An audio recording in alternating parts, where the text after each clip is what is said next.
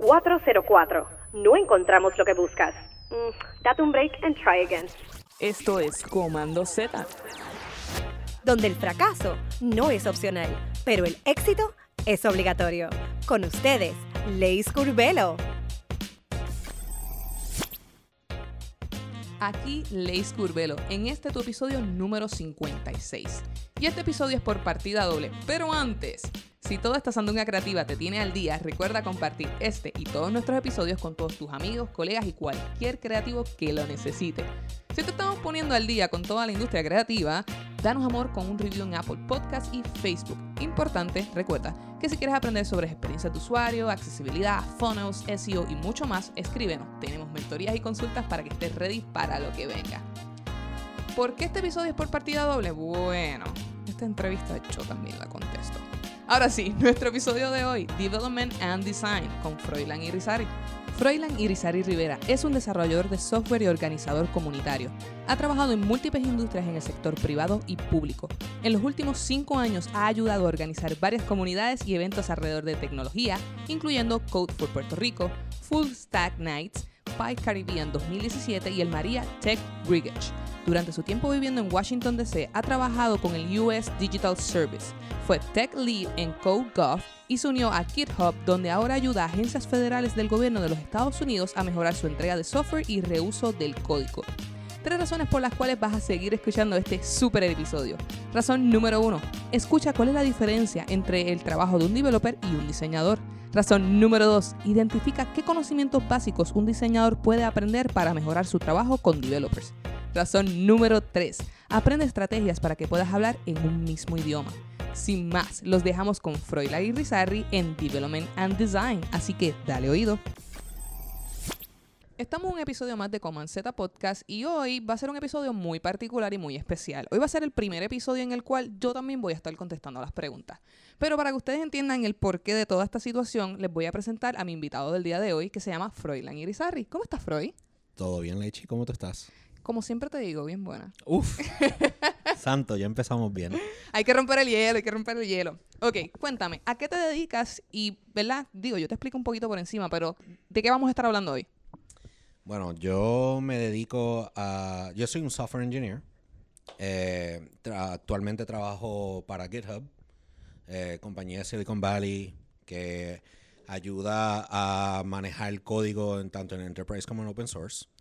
Um, y hoy vamos a estar hablando sobre nuestra relación entre developers y diseñadores y la guerra de perros y gatos que, que tenemos pixel a pixel. Por eso es que este episodio es tan especial, porque yo voy a estar defendiendo a mi corillo. Yo me imagino, yo, ¿verdad? Yo quiero pensar que tú vas a hacer lo tuyo con los developers, ¿cierto o no? Eh, más o menos. Vamos, vamos a ver, qué- vamos a ver qué pasa. Como para este episodio nos escuchan personas que no necesariamente son diseñadores o developers, explícanos en arroz con habichuela qué es un developer y qué hace. Ok, so tradicionalmente lo que la gente piensa que lo que es un desarrollador de software es una persona que escribe código para crear alguna aplicación. Eh, dígase eh, Facebook en tu teléfono, una página de internet, eh, el programa que corre la computadora de tu carro, etcétera. So, eso es lo que tradicionalmente es un developer.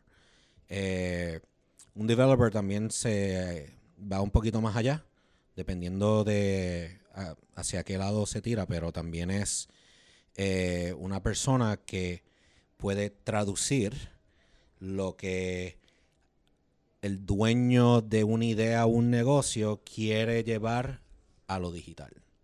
Yo también hago, ¿verdad? La, la aclaración de que muchas veces un developer hace eso porque hay muchos developers que creen que su carrera va a ser en un sótano sin interactuar con gente y eso es falso.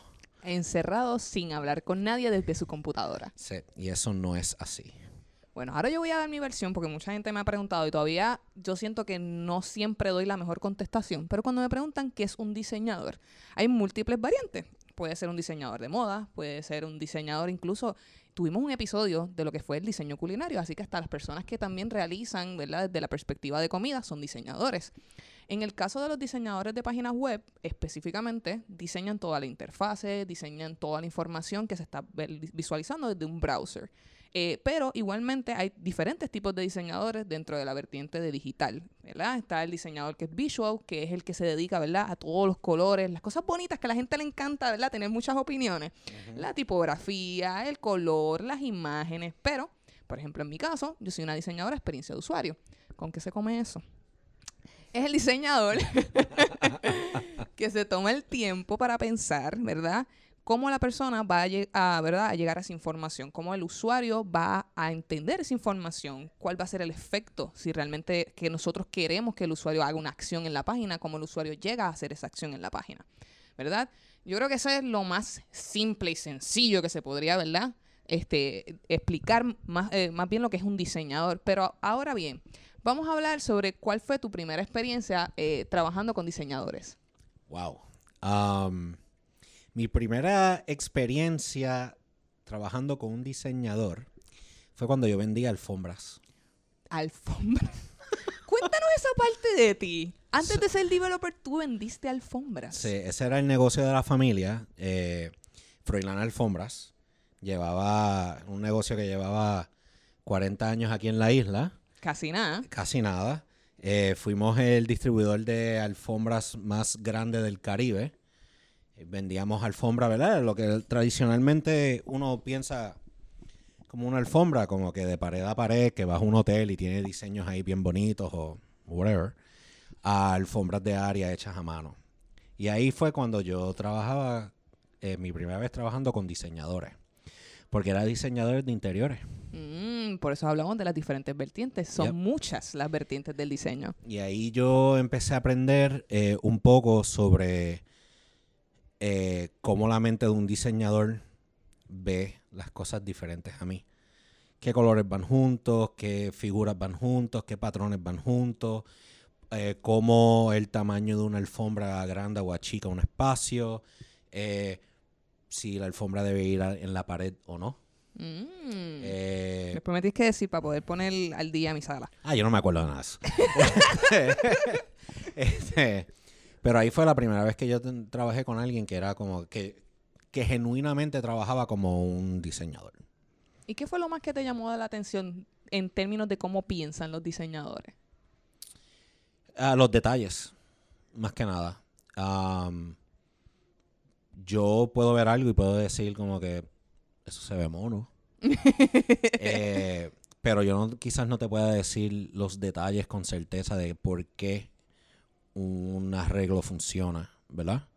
Eh, a mí me impresionó mucho como, como estas personas se sentaban con gente que no conocían, le preguntaban como que, ¿cómo tú te sientes hoy? o ¿cómo tú quieres ver whatever? Y con detalles hasta a veces eh, absurdos para mí en el momento, ellos salían con estos diseños de la casa completa y yo como que... Damn. ok. Entonces yo también pues, yo dibujaba y pintaba, lo cual no es igual que diseño, ¿verdad? claro. Es un lado de arte, pero no es, no es lo mismo. Eh, y entendía algo de color theory y todo lo demás, pero aplicar eso a un espacio fue como que. ¡Wow! Eh, eso fue lo más que a mí me impresionó. Me impresionó sobre eso. ¿Y cuándo fue la primera vez que empezaste a trabajar con un diseñador en el campo digital? Ah, yo tendría que decir 2008. So, yo empecé mi carrera de como developer en eh, alrededor del 2005 como developer profesional. Y donde yo empecé no había mucho diseño. Era era un ambiente de enterprise donde se estaba usando no era tecnología web, por ejemplo. Y era como que haz que esto funcione, pon un botoncito ahí que ellos le puedan dar clic. Y pues ya, no había como que ese esfuerzo de UX, no había... La No, estética era cero. Sí, o sea, la estética era después que lo pudiesen leer Oh my God. y después que pudiesen hacer su trabajo, nobody cared, ¿verdad? Um, pero entonces en el 2008 me cambié de trabajo y fue la primera vez que trabajé con alguien que sabía de diseño web ah, y específicamente alguien que sabía un poco de UX antes de que UX fuera cool para el web. Que esa es la nueva palabra trending. Pero ajá. Sí, exacto. Antes de que user experience fuera la cosa cool, yo conocí eh, esta persona, eh, Raúl Ortiz, que era uno de estos unicornios que uno se encuentra una vez en la vida, Ujú. porque era developer y era web designer. And UX person. Era como que, what the hell. Era, el tipo era, es, bueno, es súper impresionante. Um, y ahí fue la primera vez que, que alguien como que me devolvió un trabajo para atrás y me dijo, eso no fue como yo lo diseñé. Uh, y tú dijiste, Y yo ¿cómo? como que, but it works. Pues yo, como dije, ¿verdad? Voy a seguir contestando las preguntas al lado tuyo. Eh, mi primera experiencia trabajando con un developer fue hace poco eh, y fue bien interesante porque una de las razones por las cuales yo decidí empezar en el, en el campo del diseño es porque a mí me encanta el arte y yo no tengo mucho talento para dibujar, así que dije, bueno, pues yo puedo ser diseñadora, pero después me di cuenta que los diseñadores en Puerto Rico trabajan con printing y yo me di cuenta que yo soy un desastre en printing. That's fair. Cuando yo veía mi trabajo decía, pero ¿por qué salió así? Pero si en el PDF se ve bien. Exactamente. Literal. Y dije, ok, pues lo mío es digital. Y empecé a hacer varios diseños y para aquí para allá, chévere. Y entonces me pidieron una página web, entraba a una compañía y me dicen, ok, pues mira, vas a utilizar este programa, vas a diseñar la página web y vas a entregarla a Dev. Y yo, ajá, ¿y cómo se supone que yo entré? Mm, Que le envió el archivo y, ajá, ¿y? No, no, no, tienes que hacer los specs. Y yo, wait, wait, what? Can you translate that for me? y empezar esa conversación de que ellos entendieran cómo funciona cada uno de los elementos que yo diseñé con una razón en específico fue bien complejo. Yep. Porque a pesar de que hacemos, o sea, trabajamos en el mismo ambiente, tenemos lenguajes diferentes. Sí. Y eso es algo que a mí me llama muchísimo la atención. ¿Cómo es posible que estemos trabajando exactamente lo mismo y tenga tantos nombres diferentes y no nos entendamos? So, yo creo que el error está en pensar que trabajamos lo mismo. No trabajamos lo mismo. Cuéntame, viste que ya empezamos con el tira y Sí. jala. No, no, no, trabaja- no trabajamos lo mismo. El, el producto puede ser, o sea, la meta puede ser lo mismo, pero no trabajamos lo mismo. O sea, la preocupación de muchos developers, especialmente cuando se entrenan tradicionalmente, universidad, code camps, whatever, es, eh, yo estoy aquí para tirar código. That's it. Y hay, yo conozco muchos developers que dicen que, que no les importa. Eh, y, eh, y olvídate de estética, de cómo se ve, el UX, ¿verdad? De cómo se... O sea, el concepto de cómo se siente y cómo se usa. Realmente no les importa. Porque para ellos es como que, ok, ya tiré este código y voy para el próximo. And that's okay, ¿verdad? Ujú, ujú. fine, pero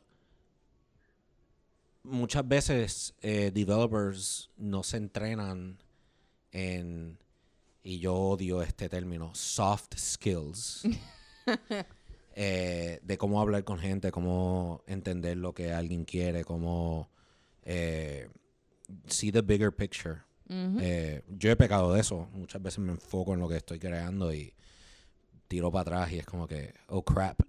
Ah, whoops. So, yo creo que no. Yo, yo creo que eso es un error. Yo creo que el, el principio de trabajar bien eh, con cada cual es, es entenderle que pensamos distinto. eh, que nuestro trabajo es distinto y es encontrar como que ese middle ground, ¿verdad? Porque hay veces que ustedes los diseñadores, hermano, Ajá, cuéntame. o sea, en serio, un pixel, en serio. En serio, Esa- un pixel Esa es la próxima pregunta, actually. eh, eh, eh, en, en una pantalla retina, un pixel. La próxima pregunta es, ¿qué es lo más difícil de entender por parte de los diseñadores? Ya entendí lo de un pixel, eso te lo voy a refutar ya mismo. Ajá. Sí, yo, me- yo- yo me estoy esperando que me golpeen después de aquí. Este, lo más difícil, ah, yo creo, yo creo que lo más difícil es eh, deadlines y tiempo Ok. y la los ah, las prioridades encontradas. ¿Cómo ¿verdad? así? Porque para mí no es una prioridad eh, necesariamente acabar el diseño, esa es tu prioridad. Ok. Para mí la prioridad es hacer algo funcional, Que funcione. ¿verdad? Y tirar el, el código de una manera en que sea usable. No necesariamente por un humano, pero usable. Eh, No necesariamente visualmente usable, Claro. pero Eh, usable. Claro. Por ejemplo, o sea, eh, páginas que uno usa a diario tienen miles, si no millones de líneas de código apoyándolo. So, cuando tú tiras a una persona ah, en un deadline y tienes tanto que estar pendiente, yo no tengo el lujo de, de estar 100% pendiente de que un diseño se vea píxel por píxel. Y digo píxel por píxel porque muchas veces así es que trabajan, ¿verdad? O sea, estás en una aplicación, eh, que sepa yo, take your pick, y tú le dices, no, de tal píxel a tal píxel, y cómo eso se traduce quizás a web. O sea, tú mismo lo has dicho, hay gente que está eh, acostumbrada a diseño físico de papel, y no necesariamente eso se traduce a digital, Correcto. y mucho menos a web. ¿verdad? So, Cuando te dicen, quiero que me pongas este flyer, pero en pantalla. Exacto. es como que, pues, yo creo que, yo creo que eh, en cuestión de prioridades y tiempo es lo más, lo más difícil. Y la composición de equipos. Porque todavía en el 2020, iba a decir 2019, todavía en el 2020 nosotros no, muchas empresas no entienden de que hacer eh, equipos multidisciplinarios ayuda en la creación de un producto. Correcto. Ahí sí que estoy sumamente So- de acuerdo. so de momento tú tienes eh, cuatro, so- cuatro en una oficina Encerrados. encerrados diseñando. Y entonces tienes cuatro bal- balbús en el otro lado codificando. Oye, pero todos son nenes, bendito. Bueno, lamentablemente lo estoy diciendo a propósito. Lamentablemente es casi una realidad. Es casi una realidad. Y entonces tienes una project manager en el medio. Que esa sí es ¿Verdad que nena. Que esa sí es nena. esa sí es nena. Ajá, ajá. Esa sí es nena. Este, entonces, esa comunicación, o sea, cuando tú tienes un equipo mul- eh, multidisciplinario, eh, inclusivo, diverso, uno, en mi experiencia, uno empieza a ver cómo esas diferencias se van. La, la perspectiva cambia, ¿verdad? Porque las prioridades todas están en el mismo, eh, eh, van hacia la misma dirección. Yo creo que eso es lo más difícil. En mi caso, que es lo más difícil de entender por parte de los developers, es muchas veces, digo, obviamente, eh, es el hecho de que, oye, pero yo te lo envié de esta manera y porque está, porque, pero, pero ese no es el color. Pero por- si yo te envié que la tipografía era dosis y tú me pones Arial, pero y tú me quieres matar a mí, Ajá. loco. Y a veces, más que eso, me da mucha risa y parece bien lógico y bien fácil, porque también hay muchos diseñadores que también tienen que entender que si tú no das guías, pues, ¿qué tú esperas? Claro. Eh, y de momento tú dices, pero ¿por qué la interacción da vuelta? Yo lo que quería era que hiciera un flip, pero ahora voy. Oye, te estoy ayudando, way. Ah, ok. Yo pienso que todo diseñador en algún punto de su carrera debería saber un poquito de HTML, de CSS. No es que tiene que ser developer. Es que tendría que saber un poquito de lo básico para tener una comunicación óptima. Porque muchas veces, dentro de las cosas más difíciles, es poder comunicar que debería ser visualmente usable. Claro. claro. Y cuando un developer te dice, "Eh, pero es que ya está terminado el trabajo, pero es que no. Y, y, y viceversa también, ¿verdad? Los developers deberían. O sea, los, para los developers que escuchen esto, Que por favor peguen oído. uno programa y hace productos para humanos. Gracias. Yo Full stop. ese va a ser tu quote de este episodio. Full stop. Eso, inclusive, si uno está desarrollando para algo que no es web, que vive en un servidor, un humano es el que lo va a leer. Peor aún, tiene que estar en, So- lenguaje humano. So, eh, un poquito de esfuerzo de parte de developers para entender un poco sobre UX. No tienes que ser experto, no tienes que ser diseñador, pero por lo menos entender el por qué hay cuadrantes y por qué se va de izquierda a derecha, arriba abajo y por qué todo lo demás eh, es beneficial. Volviendo a tu comentario, porque no lo voy a dejar pasar. Ok, vamos, vamos para el pixel. ¿Por qué un pixel nos molesta tanto? Bueno, en mi caso, a mí no me molesta tanto un pixel. Me molesta que el fallback de la tipografía sea Arial. Es fair. Me molesta que el hex, cuando lo envío, termina siendo otro color que el que no es. Ok. Y aquí yo creo que vamos a tener una conversación mucho más deep. Y, y- y sé que va a ser como que un poquito el ring encendido. Que yo envío un code pen pensando que la interacción que estoy solicitando se entiende. Y me ponen lo primero que se le ocurre. Un code pen o una línea de código de, una inter- de- o un ejemplo de un GIF de una interacción. ¿Es suficiente? Ah, so, lamentablemente eso depende. Um, pero ahí es donde voy a esos soft skills.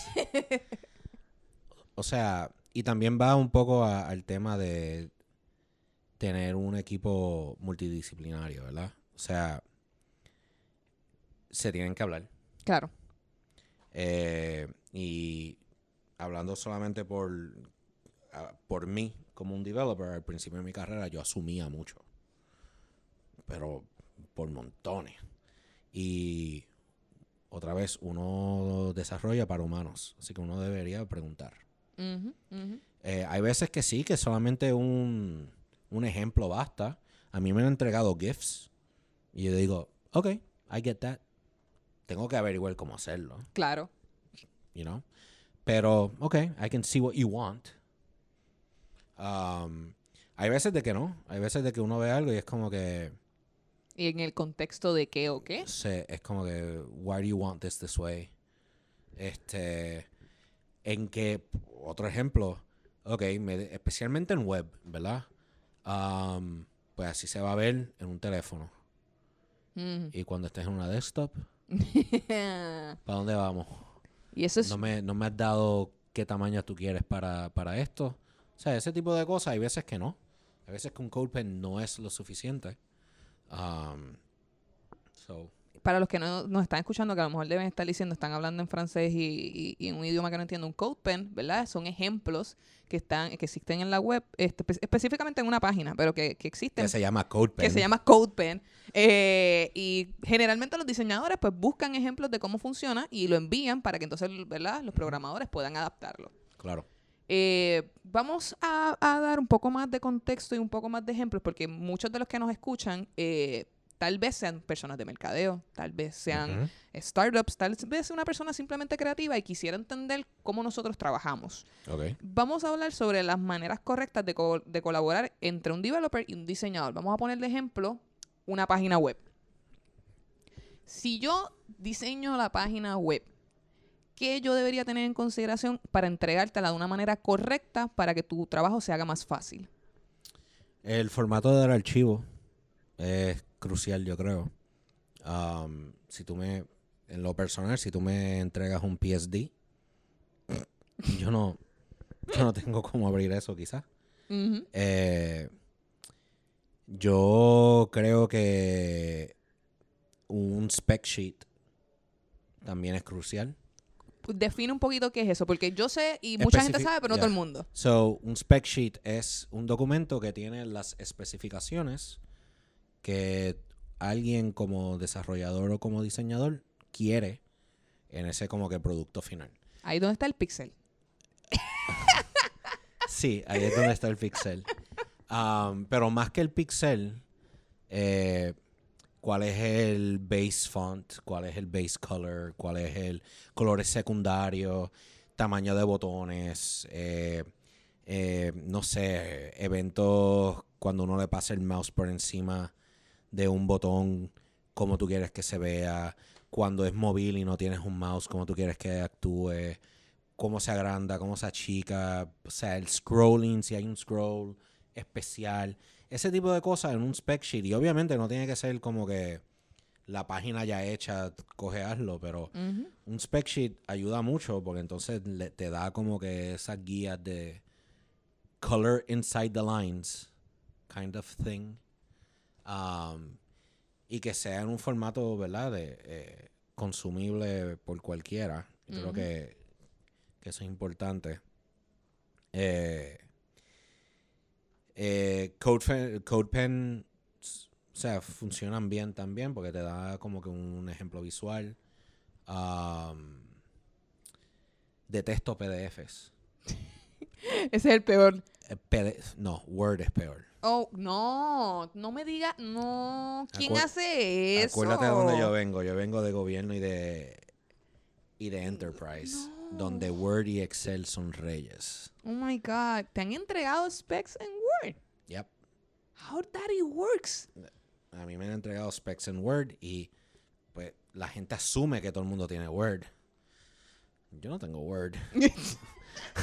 o yo no tenía Word, ¿verdad? O ok, sea, ok. eh, mi- mi- mientras más eh, consumible sea el formato, pues más me- menos problemas tú vas a tener en, en- en que la persona pues consuma lo que lo que necesita. Um, yo creo que eso es- yo creo que eso es bien importante. Eso es algo también que yo he visto que muchos diseñadores como que no no tienen como que eso en el, en el cerebro, ¿verdad? La forma de trabajar un proyecto en software muchas veces no se le enseña al diseñador de la misma manera de cómo se maneja un proyecto en diseño, no se le enseña a un software engineer. ¿verdad? Eh, y yo creo que hay que como que encontrarse en el medio.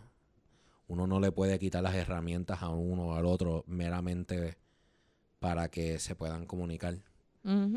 So, yo creo que a medida que, y, y voy a decirlo otra vez, equipos multidisciplinarios. Importante. Tú tienes eso y esas barreras se caen. Porque en lo mínimo yo puedo mirar por encima de tu hombro y preguntarte qué rayo es lo que tú quieres. ¿verdad? Y Literal. tomar, y tomar las notas que yo tenga que tomar. Cuando yo empecé a trabajar con developers, eh, obviamente pues se enviaban todo lo que eran los documentos, los specs, pero me di cuenta de algo bien chévere y, y eso no nos inventamos nosotros allá en la compañía donde yo comencé y son los tours, nosotros decimos los tours.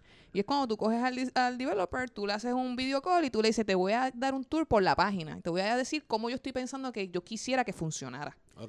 Eh, y la idea era, pues, no solamente leer los specs, sino que entendiera la funcionalidad y por qué se estaba haciendo Eso, Es- está- eso es buenísimo. esos cambios. Este, Buenísimo. y, y yo creo que es bien importante la comunicación porque como tú dices, muchas veces decimos como que, ah, yo le envío el file y tú jamás conociste al developer. El developer trabaja como ermitaño en su cueva y el diseñador como ermitaño en su cueva, reciben los files y se intercambian. Y es como que, pero, Claro. Corillo, somos seres humanos. Sí. O sea, tenemos que empezar a hablar. Yep. Hay algo bien particular que, que también me gustaría tomar y hablar sobre ese proceso y es el QA. Que mucha gente, lo- los diseñadores web que están, ¿verdad?, empezando o que, o que todavía no han tenido la oportunidad de trabajar en la industria más robusta, más a, a- a gran escala, eh, piensan que yo hago el diseño, se lo entrego al developer y ya eso está público, ya eso está en, en, en tío Google, ya yo lo puedo googlear y ya eso va a estar available. Y se los olvida que hay un pasito bien importante que es el quality assurance. ¿Lo dije bien? Sí. Suena bien, bien, bien. No, no, muchacho.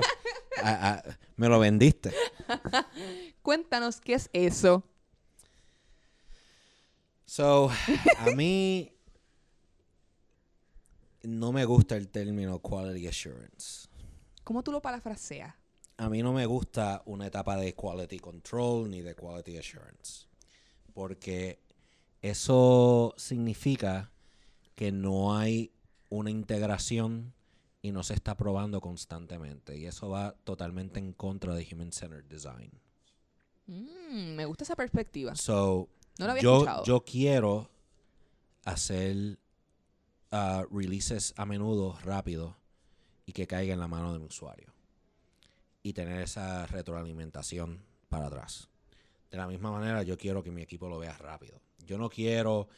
So, en el mundo de, de productos, tú tienes metodologías, ¿verdad? Tienes waterfall, tú tienes agile, tú tienes todo eso. Ah, Perdón. So, en, en el mundo de Waterfall es literalmente cada etapa depende de que la etapa anterior se complete. Y eso alarga eh, proyectos, eso no te da pruebas rápidas, te vienes a dar cuenta que algo está mal meses en el futuro. De la misma manera, eh, en Agile, pues supuestamente vas bien rápido y sueltas cada dos semanas, pero entonces no integras eh, tu usuario en el proceso. ¿Quién es el que lo va a consumir? Pero ajá. Ajá. So, a mí no me gusta una etapa de QA. A mí me gusta soltarlo. Obviamente sí tiene que pasar como que, ok, sí, esto está bien. O no está palpadeando que vaya a, a fastidiar a un epiléptico. Tú sabes, basic stuff, ¿verdad? Pero yo prefiero que caiga en manos del usuario y que lo use. Que, que haya esa retroalimentación constante. Y quizás no en el copy, porque obviamente no vas a soltar barbaridades, pero... Y quizás interno tienes como que una etapa, let's go over it and let's make sure that it's good. Pero esa etapa de QA, UAT, eh, User Acceptance Testing, Todo- todas las- todos los acrónimos todos los posibles. acrónimos, es algo que a mí me da piquiña. Te da estrés. Me da estrés, sí, porque hemos, hemos visto cómo eso ya no sirve. Pues- Eso, en la verdad, ya no sirve. Pues fíjate, te lo voy a debatir. A mí me gusta mucho el QA y no me gusta en el hecho de que potencialmente puede ser que atrase. Me gusta tu punto de vista, no lo había considerado. Eh, tenemos que pensar eh, en producir para que el cliente, que es el, usuario, pueda tener ese producto en la mano lo más rápido posible. Pero como yo me aseguro que lo que estoy sacando realmente está completado. Porque hay veces que incluso a los diseñadores se nos olvida y ustedes son los que pick up ese pequeño detalle. Pero también pasa de la misma manera, ¿verdad? Todo Yeah. esto es como una rueda. That, that's fair. Eh, así que yo creo que ese punto del QA es como que el dame un brequecito a ver si todavía tienes la camisa completa con los botones para entonces salir para el party. Ok, sí. o sea, tienes, obviamente tienes que probar, pero usualmente cuando tú dices QA, estás hablando de un departamento. Estás hablando... Bueno, depende la, la cantidad, el tipo de empresa, pero sí, se- sí. está- estás hablando de... Y obviamente depende, ¿verdad? Porque si es una página de internet, si es un cohete, Ajá. haz el QA Ya, ayer. y que se tarde, porque si eso explota son billones. Si una página no funciona, son quizás, que sepa yo, que un par de minutos en, en cambiar algo. So, obviamente, de, de- depende, depende del contexto. eh, si es software para aplicaciones médicas, yeah, you need to make sure that works. Para el Eh, que nos escuchó hablar estos próximos cinco minutos sobre QA y no definimos, somos los peores. Eh, QA no es otra cosa que developer y diseñador se sientan y determinan si el producto está completado de ambas partes. Si dentro del área de diseño eh, yo entiendo que está completado, eh, o si yo veo que a lo mejor hay algo off, o si hay alguna sección como developer que le indica que no funciona, Y se toman notas y se vuelve al proceso otra vez, ¿verdad? De construcción. Si- Claro. Si, hay que diseñar o si hay que programar. Sí. Bueno, yo te quiero ahora, así que vamos a unirnos de nuevo, Ok, como panas que somos, ok. y vamos a tirarle a los project managers, a los stakeholders. Ah, ok.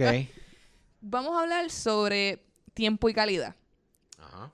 Vamos a hablar específicamente de el timeline de ambos departamentos y por qué se nos hace tan complicado y los stakeholders a veces no nos entienden. En mi caso, cuando se está diseñando para un producto o cuando se está diseñando, por, por decir un ejemplo, una página web, eh, se pasa por un proceso, primero que obviamente la, el ideation, estamos, ¿verdad? Brainstorming, qué es lo que vamos a hacer, cuál es la idea, cuál es la meta. Posteriormente se empieza con lo- todo lo que es experiencia de usuario, cómo vamos a hacer los wireframes, cómo vamos a- hacer un prototipo. No, no siempre se hace el prototipo, hay veces que hay que trabajar mucho más rápido que eso. Eh, se llega al área de visual, se trabaja los colores, la paleta, las imágenes, bla, bla, bla, bla, bla, bla. Eso puede tomar fácil semanas. Y hay veces que llega al área de programación y lo quieren para. Y, y eso no es así. esa es mi perspectiva del área de diseño. ¿Cuál es el timeline de ustedes cuando reciben un file de diseño con los specs? Ayer. todo está para ayer. Todo, todo necesita ser para ayer. ¿Cuál es el Disney que tú quisieras? ¿Cómo sería un proceso ideal? Un proceso ideal es que yo no tenga que esperar para el diseño para yo empezar a trabajar. Mm. Y eso, en mi experiencia, se puede. ¿Te ha pasado que estás esperando por un diseñador? Sí. Eh, o sea, yo, yo creo, yo, yo creo que mucha gente se hace un 8 con estos temas y, y la verdad del caso es que volvemos, voy a volver a lo mismo. Somos humanos y es cuestión de eh, entender y comunicar. Hay muchos project managers que no tienen experiencia técnica o no entienden la parte de diseño y la parte de desarrollo.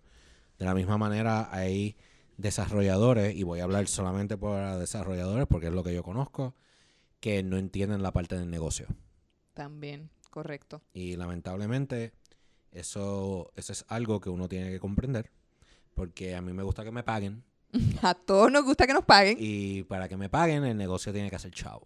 Y para que el negocio tenga que ser chavo, lo más probable es que tenga que salir en cierto, eh, en cierto tiempo.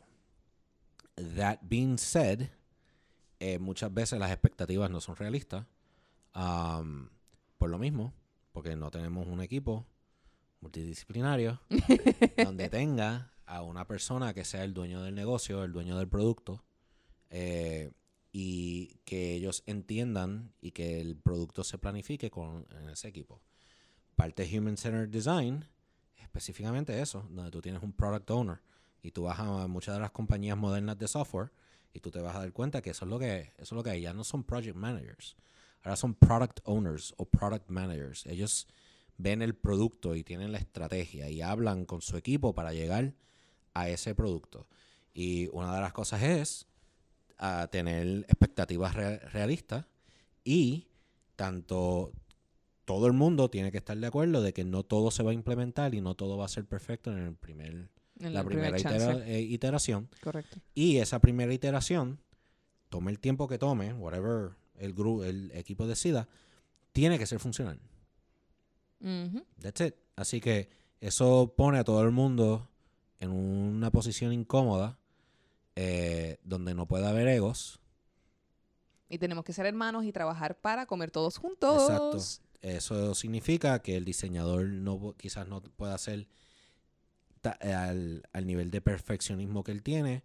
A la misma vez, el desarrollador tiene que entender de que hay deadlines, ¿verdad? Y tienes que hacerlo.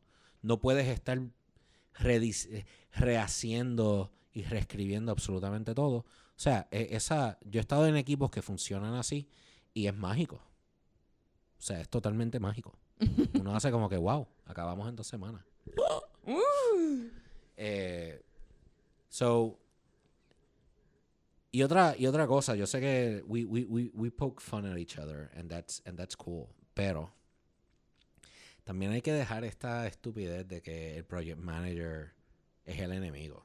Mm, O que, el, o que el diseñador es el enemigo. o sea, Claro. Somos el mismo team al fin y al cabo. O sea, eh, eh, es, es tonto. Es tonto. Y lo, que ha- y lo que hace es que rompe química del equipo y crea división. Entonces, eh, o sea, eso no sirve.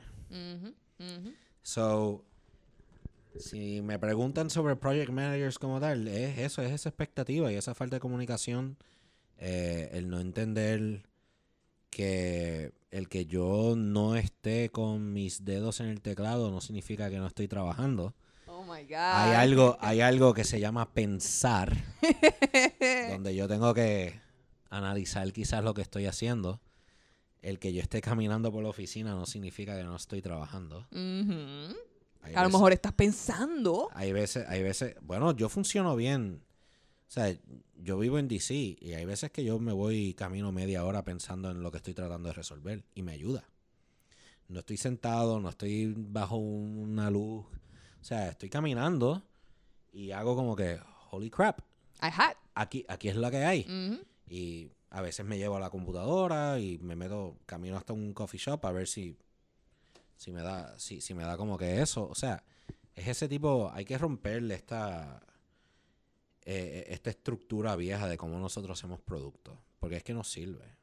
Ahora bien, que yo estaba esperando por esta pregunta porque te conozco desde hace mucho tiempo y, y me sé todas tus historias, pero probablemente me vas a sorprender con alguna otra. Ay, yo espero que no. Historias de terror. ¿Cuál ha sido tu peor experiencia trabajando como developer? Puede ser trabajando como un diseñador, pero preferiblemente trabajando como developer, pues yo sé que hay una ahí que está bien chévere esa historia. Yo tengo, yo tengo varias. yo tengo varias. Eh, Ay, lo más importante, que aprendiste sobre eso? ok. Ish. Deja ver si yo he contado, yo he contado war stories varias veces. Voy a ver si, si hablo de uno que no, que no haya hablado eh, en hace mucho tiempo o, o que nunca haya dicho. Ah, me la pusiste difícil, ¿sabes? porque me la, me la pusiste es complicado porque yo no, yo no sé quién vaya a escuchar esto y no, y no quiero una llamada después como que mira. Solamente las PG. ok, so un horror story como developer fue yo yo trabajaba eh, haciendo software para cooperativas. Ok, bastante peculiar ese cliente, ok. Sí, eh, so, yo estaba haciendo software para cooperativas y el horror story más grande fue, um, esto es una compañía pequeña, llevaba muchos años en Puerto Rico, tenía el, el negocio de ellos era básicamente un monopolio, o sea, tenían las relaciones con la cooperativa, fine. Eh, y, el, y el horror story más grande fue el el jefe mío me llamó, ah, yo era el único web developer Que existía, ajá. en la compañía, No hay más nadie. no hay más nadie, y el jefe mío eh, me llamó y me dijo, so, eh, le vendimos a las cooperativas este, este feature. Eh, y lo necesitan en tres semanas. Ok. Tengo miedo. El, el problema, el problema era que te dije que yo era el único web developer, ¿verdad? El disclaimer, sí, sí, sí, sí. sí. Ok.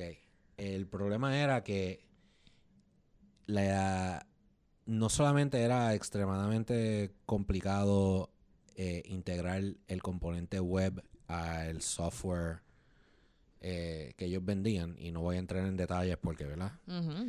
Um, pero la página como estaba hecha no tenía nada de experiencia de usuario.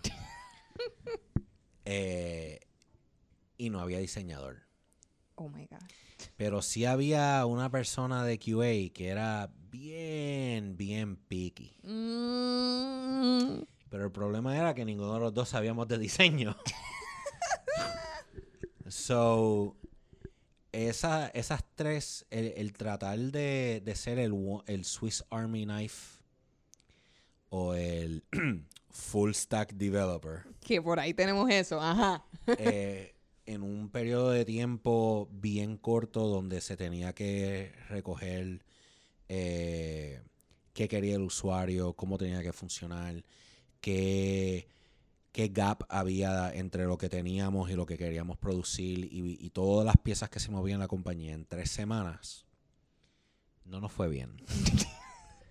no nos fue bien y estoy casi seguro que impactamos negativamente a usuarios. Oh, wow. Y cuando viene, que yo sepa, no fue que como que perdieron dinero en cuestión de que, no sé, hicimos algo mal y desaparecieron dinero de la cuenta. Que yo sepa, no fue eso. Pero sí fue cosas como estoy tratando de transferir por una emergencia Oh y no God. funcionó. No. Esas cosas así. Eh, detallitos importantes. Sí, sí, sí, una cosita de nada. Sí. Sí. Yo creo, yo, yo creo que eso fue una de, de las tres semanas más estresantes de mi vida. Como no perdiste el pelo. Bueno, tú tienes bastante. Porque, porque mi pelo es lo único bello que yo tengo. y por alguna razón se rehúsa a caer. Este- Oye, Freud, no digas Bueno, eso. el bueno, que no te está viendo es un chico muy guapo. Vamos. Ay, coño, qué lindo. este, Ahora que tocaste ese término tan odiado y tan amado, digo, yo, yo no sé quién lo ama, lo aman las personas de recursos humanos. sí. Eh, vamos a hablar de lo que es un full stack. Y yo voy a dar una anécdota que me pasó y es un, es un casi desahogo. Ok. Eh, hace poco tuve la oportunidad de, nada, de estar en un grupo que se estaba gestionando un proyecto y me preguntan, eh, ¿qué tú haces? ¿A qué te dedicas? Y yo, pues yo soy diseñadora. Ah, oh, ok, cool. So, ¿tú haces posts de redes sociales? Eh, no. ah, so, espérate, tú trabajas en digital, ¿verdad? So, tú haces página web. Kind of, sí, algo así. Eh, yo soy eh, diseñadora de experiencia de usuario. ¿Qué es eso? Ya. Y empiezo a explicar lo que es, ¿verdad? Y dice, pero so tú le das todo lo que todos los cambios que un diseñador tiene que hacer, so tú no eres la que ejecuta, so tú no diseñas. Mm, sí diseño. Fue como que, ok, ¿cómo le explico? Pero más allá de eso, fue interesante porque fue una disyuntiva en, ok, tú no programas. Vamos, ya, ya te saqué, ese es el primer check. Tú no programas. Tú no haces el visual. Eh, tú no estás eh, trabajando directamente con el usuario. Y entonces es como que, ok, ¿cómo, ¿cómo yo le explico que eso también es otra gama del diseño? Y entonces, de momento te encuentras estos job description, especialmente aquí en Puerto Rico, que quieren un diseñador full stack o un developer full stack. ¿Y qué es un developer o diseñador full stack? Es como cuando tú veías Dragon Ball Z y ellos deciden unir los deditos así, hacen fusion. Ok. Y se fusiona un developer ¿Cuál con- sería nuestro nombre si nosotros hacemos eso? Oh my God. Wow. No. Froshi. Eh, yo me atrevo a usar eso. Hacemos fusion y hacemos Froshi. Wow. Esto, esto está increíble. De ahora en adelante vamos a hacer Froshi. Cuéntame, ¿cuál ha sido tu experiencia con los full stack developers? So, primero que un full stack developer eh, no tiene. Depende a quién le preguntes y qué persona de recursos humanos es con la cual estás hablando. Eh, yo he visto mucho mucha definición de un full stack developer y no incluye diseño. Se mantiene en la parte de Mm. desarrollo. Y lo único que significa es que tú puedes ir desde diseñar base de datos a crear el backend o la parte de la aplicación que corre en un servidor a la parte del frontend que es lo que un usuario ve. No necesariamente diseño. O sea, sure, yo te puedo hacer el HTML y te puedo tirar JavaScript ahí y, y- y crearte algo que funcione, pero no necesariamente estoy diseñando dónde va el, co- dó- dónde va el botón, qué colores, qué, o sea, e- e- ese UX, ese UI, pues no lo diseño. O sea, he visto eso. He visto también eh, que buscan el unicornio de que hace absolutamente todo. Todo. Exactamente. Eh, y lo hay. Lo hay, hay. Yo conozco gente que, que- que sí que, que, eh, que- que lo hace, pero eh, usualmente para mí el que digan estoy buscando un full stack X, para mí es un red flag porque muchas veces la gente lo usa para economizar dinero. Correcto. Eh, no porque esta persona quizás tenga ciertas destrezas que no encuentre en, otra, en otras personas, sino es que, ok, le pago X cantidad y me ahorro X cantidad porque él hace todo. Exacto. Eh, ella puede eh, ponerme el botón, ponerle el color, programarlo y hacer que se guarde en la base de datos porque ella es full stack. Y ya. Chiquichín. ¿verdad? Y, mu- y mucho y mucho lo hacen eso. También lo hacen porque es un buzzword, ¿verdad? Eh, nuestra industria va por ciclos y hay ciclos donde quieren personas especializadas en backend, frontend, base de datos, whatever, whatever it is. Eh, y hay otros ciclos donde están buscando más generalistas. Un full stack, whatever, es un generalista. Eso lo, eh, eso lo, o sea, es más fácil definirlo de esa manera. Oye, no lo había pensado, me gusta. Es un generalista, o sea, y, y eso está bien. Hay espacio para gente que son generalistas. Es que hay yo- trabajo para todo. Yo, yo he sido generalista la mayor parte de mi carrera. No fue hasta, a- hasta hace unos años que me especialicé en backend engineering, pero, o sea, lo que pasa es que le dicen full stack porque se escucha más fancy. Eh, y también muchas veces lo dicen porque no, no saben lo que están diciendo. También, claro. Yo sea- pienso que, que los diseñadores deberían tocar todas las bases en algún punto de su carrera para que puedan poder tener una comunicación efectiva con todas las áreas del departamento y, y lo que tú estás hablando, que sea multidisciplinario, tú sabes, para poder entendernos y que los productos salgan a la calle correctamente, tú tienes que saber un chispito de todo. No es que siempre vas a trabajar literalmente en todo y vas a ser un super full stack hero, como digo yo, pero es importante que sí, que, que en algún punto aprendas a tocar un poquito de todo. Y también muchos de estos términos, mira, muchos de estos términos también vienen de Silicon Valley. La meca. Eh, sure. Eh, y en Silicon Valley, eh, la, o sea, la mentalidad, mu- mucha de la mentalidad es- ahí es de- son de startups. Y cuando uno está en un startup, que uno son quizás un startup de tres personas, mira, un especialista no, no es lo que necesitan. Claro. Necesitan un generalista porque hay que sacar el producto rápido. Así que necesitas alguien que pueda diseñar, necesitas alguien que pueda codificar. So, el, el hecho de que nosotros tratemos de emular tanto Silicon Valley se convierte en, ¿verdad? Esos buzzwords en algún momento cae al Departamento de Recursos Humanos en compañías más tradicionales, donde quizás no necesitan un generalista. Correcto. Quizás necesitan a alguien más específico, ¿verdad? Porque cuando tú ves eh, Full Stack Developer, seis años de experiencia, y cuando empiezas a ver, es como que ellos lo que necesitan es alguien que sepa usar Excel. o sea, muchas veces eh, compañías tratan de... Porque estas compañías son menos sexy que los startups y compañías más cool y están compitiendo para eh, Tener mejor recursos talento. y talento. Así que como tú compites, pues tiras buzzwords. Entonces, Full stack. sí, tiras full stack, tiras whatever, tú sabes. Entonces, obviamente uno busca, hay gente que quiere ser full stack engineers. Y tú buscas full stack engineers y te sale un montón de plazas. Y cuando vienes a ver es como que, pero esto no es full stack. Primero que no es ni web. Eh, ah, empezando por ahí. Ya casi para finalizar, fallando en lo fácil, ¿cuál tú crees que es el error más común que cometen los diseñadores al trabajar con un developer? Asumir que te van a entender. Full. Asumir que te van a entender. Eh, yo como developer, yo no estudié eh, nada de diseño. Yo no estudié nada de Human Centered Nothing.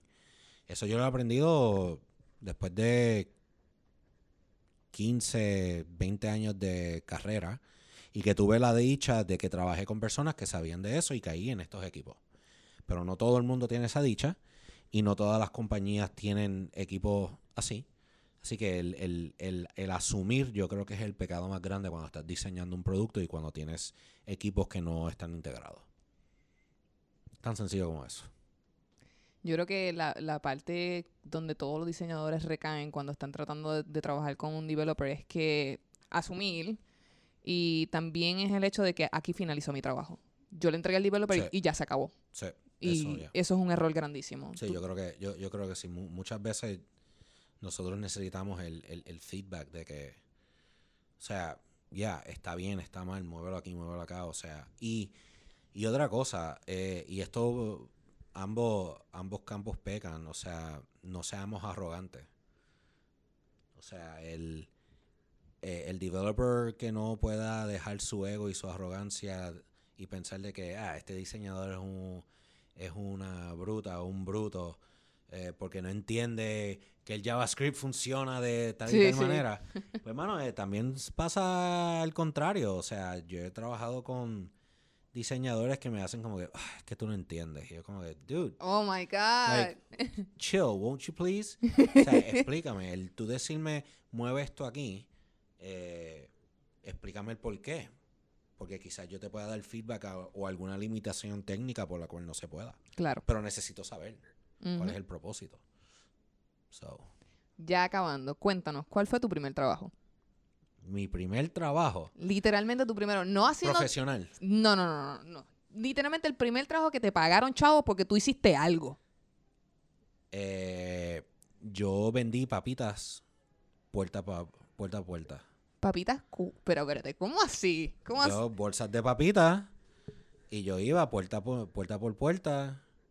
Es más, antes de eso, yo vendía limber y, y cogía y hacía en las cubetas de hielo la mezcla de limber y le decía gemelito. Y yo vendía eso Wow, si tú eres empresario desde que eras baby.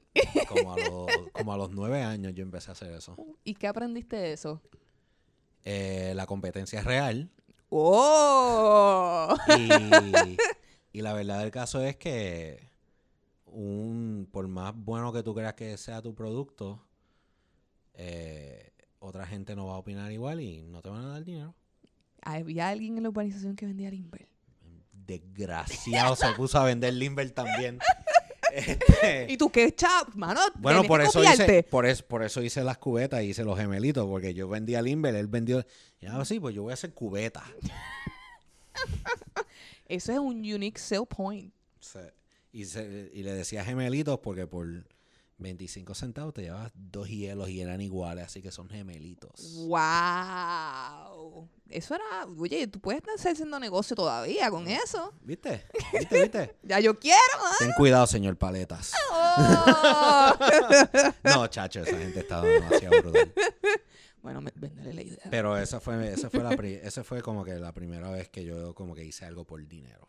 Yo creo que este ha sido uno de los consejos más, in- más interesantes que yo he escuchado de cuál fue tu primer trabajo. La competencia es real.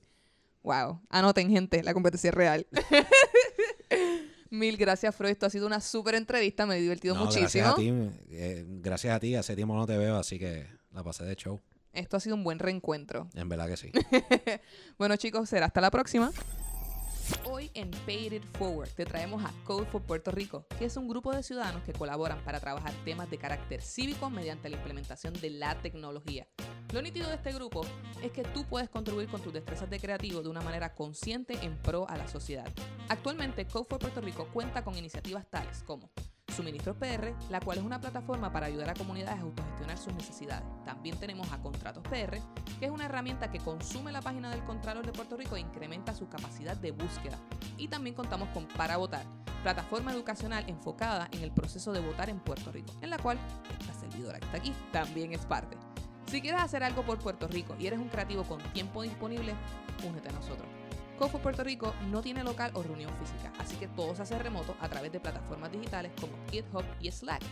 Si te interesa, te puedes conectar con nosotros a través de Slack a chat.codeforpuertorico.org, a través de Twitter at codeforpuertorico o por email social at codeforpuertorico.org.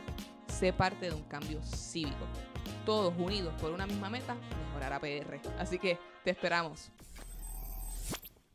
Puedes buscar más episodios a través de nuestra página web comanzetapodcast.com o seguirnos a través de Facebook, Spotify o desde tu iPhone en la aplicación Podcast como Coman Podcast y también desde tu Instagram como Coman Z es traído a ustedes gracias al Museo de Arte y Diseño de Miramar, Sorry Rep by Alice Cabrera, Colmena 66 y Piloto 151.